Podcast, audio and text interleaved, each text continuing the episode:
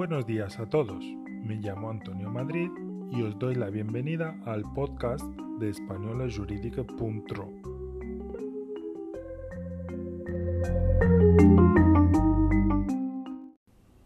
Buenos días a todos. Es lunes 24 de enero y es festivo nacional en Rumanía. Se conmemora la unión de los principados rumanos, también conocida como la Pequeña Unión, cuando a mediados del siglo XIX los estados de Moldavia y Valaquia se unieron bajo el nombre de Principados Unidos de Moldavia y Valaquia.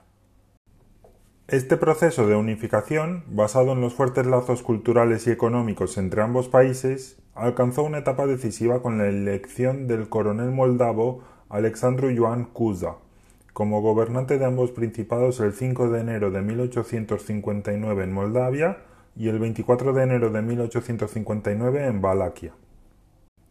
El proceso comenzó con la adopción de un reglamento orgánico entre 1831 y 1832 en Valaquia y Moldavia, que estipulaba la necesidad de la unificación política, seguido de acuerdos aduaneros entre 1833 y 1835 y la liquidación de las aduanas entre ambos países a partir del 1 de enero de 1848 durante los reinados de Mijail Sturza y Gheorghe Vivescu respectivamente. El voto popular a favor de la unión en ambos países condujo a la Convención de París de 1858, un acuerdo por el que se aceptaba una unión más formal entre los dos países, con gobiernos diferentes y algunas instituciones comunes.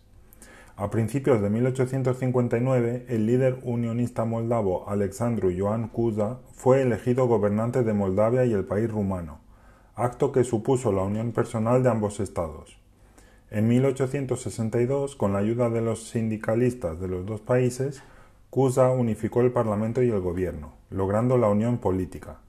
Tras su salida del poder en 1866, la unión fue consolidada por su sucesor, el príncipe Carlos de Hohenzollern-Sigmaringen, y la constitución adoptada ese año nombró al nuevo estado como Rumanía.